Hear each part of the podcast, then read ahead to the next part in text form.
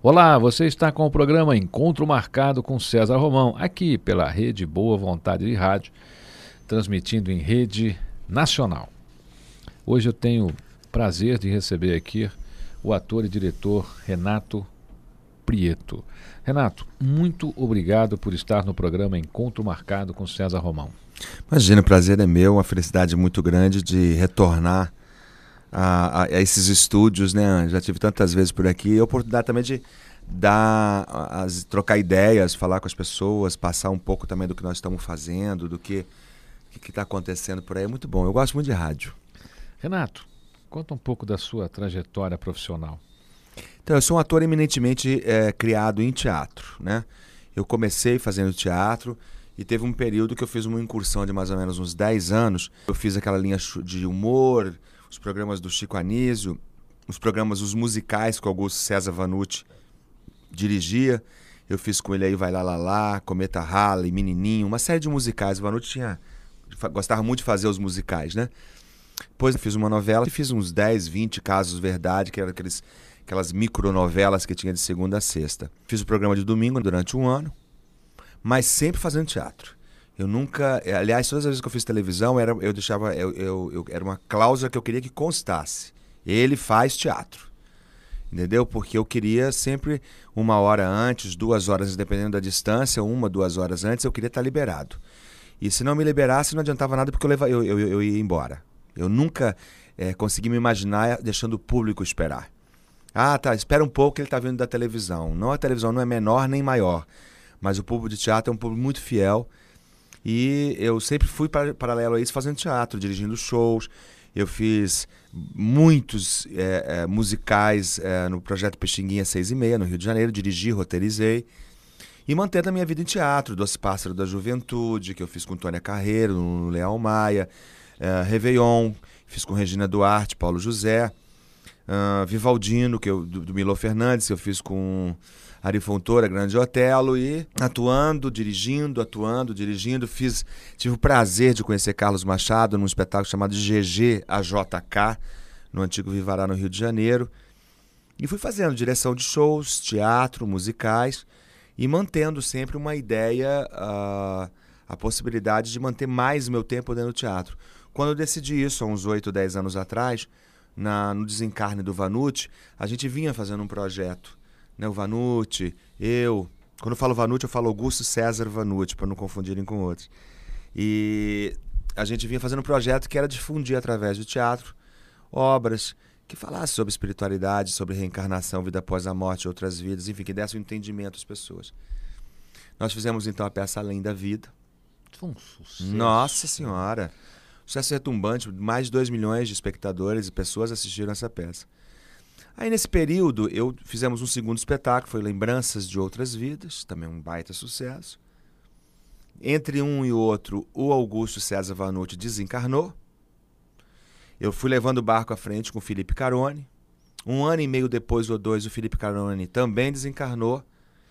E aí eu comecei a ver, já tava, aí nessas alturas eu já estava fazendo Allan Kardec Um Olhar para a Eternidade, que eu fiz no Rio no Teatro dos Quatro, em São Paulo eu fiz no Teatro Imprensa.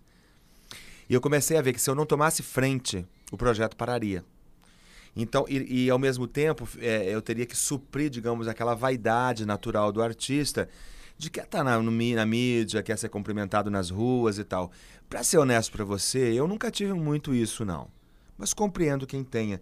E eu sempre gostei de trabalhar. Trabalhar, para mim, é o melhor ofício do ser humano. Se isso me dá credibilidade, me interessa mais do que a fama. Se isso me dá prestígio, me interessa mais do que a fama. Porque a credibilidade e o prestígio, ela coloca você num patamar, te coloca no mercado e mantém a fidelidade de um público que te segue. A fama ela é muito efêmera, ela é perigosa, inclusive. Eu já vi gente que fez novelas né, no auge do auge do sucesso durante seis, oito meses que nós nunca mais vimos falar. Porque a fama exige fama a cada minuto. É. Você tem que se manter na fama enquanto você viver. Porque se um dia você sair do contexto da fama, você desaparece. Né? Verdade. E isso aí é muito complicado num mercado como o nosso. É importante que se faça, que se empregue, que se dê oportunidades às pessoas. Mas eu penso assim: eu acho que a escolha, a tua escolha na vida e as pessoas, o planeta às vezes é muito infeliz porque as pessoas estão nos lugares onde elas não querem estar. É médico que o pai mandou, é dentista porque o pai era dentista, é isso porque o pai era, raramente por vocação, né, por estar vocacionado para aquela opção. Quando as pessoas estão nos lugares em que elas escolheram estar, elas não são infelizes. E não sendo infelizes, não fazem ninguém infeliz à sua volta, e por sua vez isso ramifica e ela faz bem o trabalho, ela faz bem a sua tarefa. E eu sou uma pessoa que eu nunca tive o menor interesse uh, em fazer coisas em que eu não fosse feliz. Eu acho que a profissão ela tem que me. Aliás, esse assunto foi um assunto de ontem, se você quer saber no teatro. Porque me pressionaram num horário e eu chamei o dono do teatro e disse: olha, não tenha a ilusão que a maioria dos empresários tem de que eu não pararia um espetáculo porque ele está com a casa lotada, porque o dono do teatro, o empresariado, ele diz assim: imagina se o Renato Prieto vai deixar de fazer a peça com gente voltando da porta. Ele falou aquilo, mas ele não vai fazer. Digo, não guarde isso como uma realidade, não é real. Eu paro de fazer sim se eu estiver infeliz. O teatro pode estar lotado. Eu marco o dia, não sou irresponsável de parar naquele momento. Eu marco um período, que seria no mínimo de 30 dias, que eu acho que é o decente. Marco aquele período ou pelo menos até o momento que, digamos assim, ó, tem ingressos vendidos até o dia tal, que, digamos, é 20 dias depois. Então, até esse dia pode vender, depois eu não faço mais. Mas você vai parar de fazer o espetáculo com o teatro lotado? Vou, eu estou infeliz. Eu não estou feliz. Mas o teatro está lotado, mas eu não estou infeliz. Está errado, o elenco está errado, o comportamento no, no bastidor está errado, o comportamento na bilheteria está errado, o tratamento ao público está errado. Se eu ficar aqui, eu estou compactuando. Aí vira uma, uma, uma bobagem tudo isso que eu estou fazendo. Se as pessoas fizessem isso, o planeta seria feliz.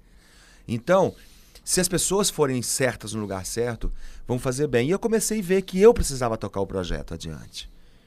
Então eu comecei a preterir, não aceitar mais determinados personagens, determinadas novelas, determinados filmes, qualquer tipo de trabalho que me deixasse numa situação, digamos assim, uh, é, de confronto com o público. Tipo, o Renato Prieto está fazendo, mas é ele mesmo que está fazendo? Ele faria aquilo? Não.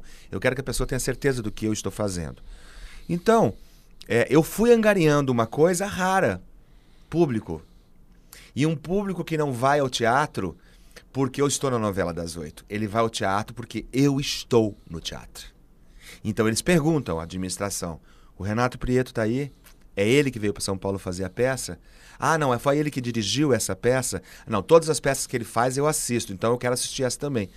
Então você imagina, num projeto que tem 22 anos e que tem por aí mais ou menos, eu tenho 25, 28 mais ou menos de profissão, as pessoas que me viram na primeira peça, Além da Vida, estou falando da, dos espetáculos no segmento é, é, de doutrinário, ou espíritas, ou, ou filosóficos, ou de ajuda, de autoajuda.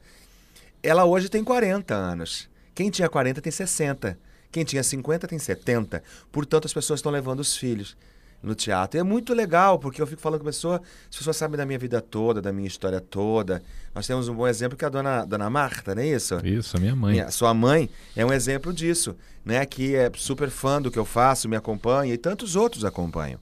E isso você só consegue com credibilidade. Aproveita e manda um beijo para Marta. Aliás, Marta, olha, um beijo, foi ótimo. Nós nos falamos no telefone, eu e Dana Marta, e falei com ela que eu quero vê-la lá no Teatro Itália, nas primeiras filas, assistindo ao espetáculo.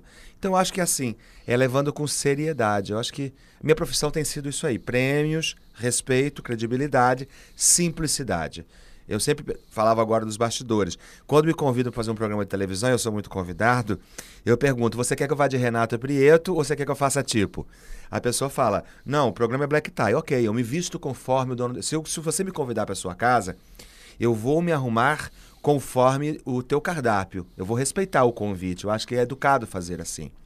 Mas se você disser, venha de Renato Prieto, você pode ter certeza que eu vou de jeans à vontade, camiseta. É assim que eu gosto de andar. Você não acha, Renato, que a TV. Você falou uma coisa muito interessante agora. A televisão esconde um pouquinho realmente as pessoas. O rádio não, né? O rádio não tem isso. O rádio, eu acho que as pessoas são mais, mais soltas, mais, mais elas no rádio. A televisão exige, quer dizer, exige que você esteja arrumado, exige que você esteja maquiado. E no fundo, no fundo, você fica até um pouco. É, as pessoas ficam até com um pouco de receio, acaba vendendo um personagem e não realmente o que aquela pessoa é. é. Tem artista que aceita isso, eu não aceito. Eu não aceito. Me perguntou, eu falo a verdade. Eu sempre digo, sou gentil, educado, uh, procuro ser elegante, mas não sou conivente, entendeu? Então, se por exemplo você me convidar para fazer alguma coisa, é, eu nem passo, normalmente eu nem passo pela sala de maquiagem.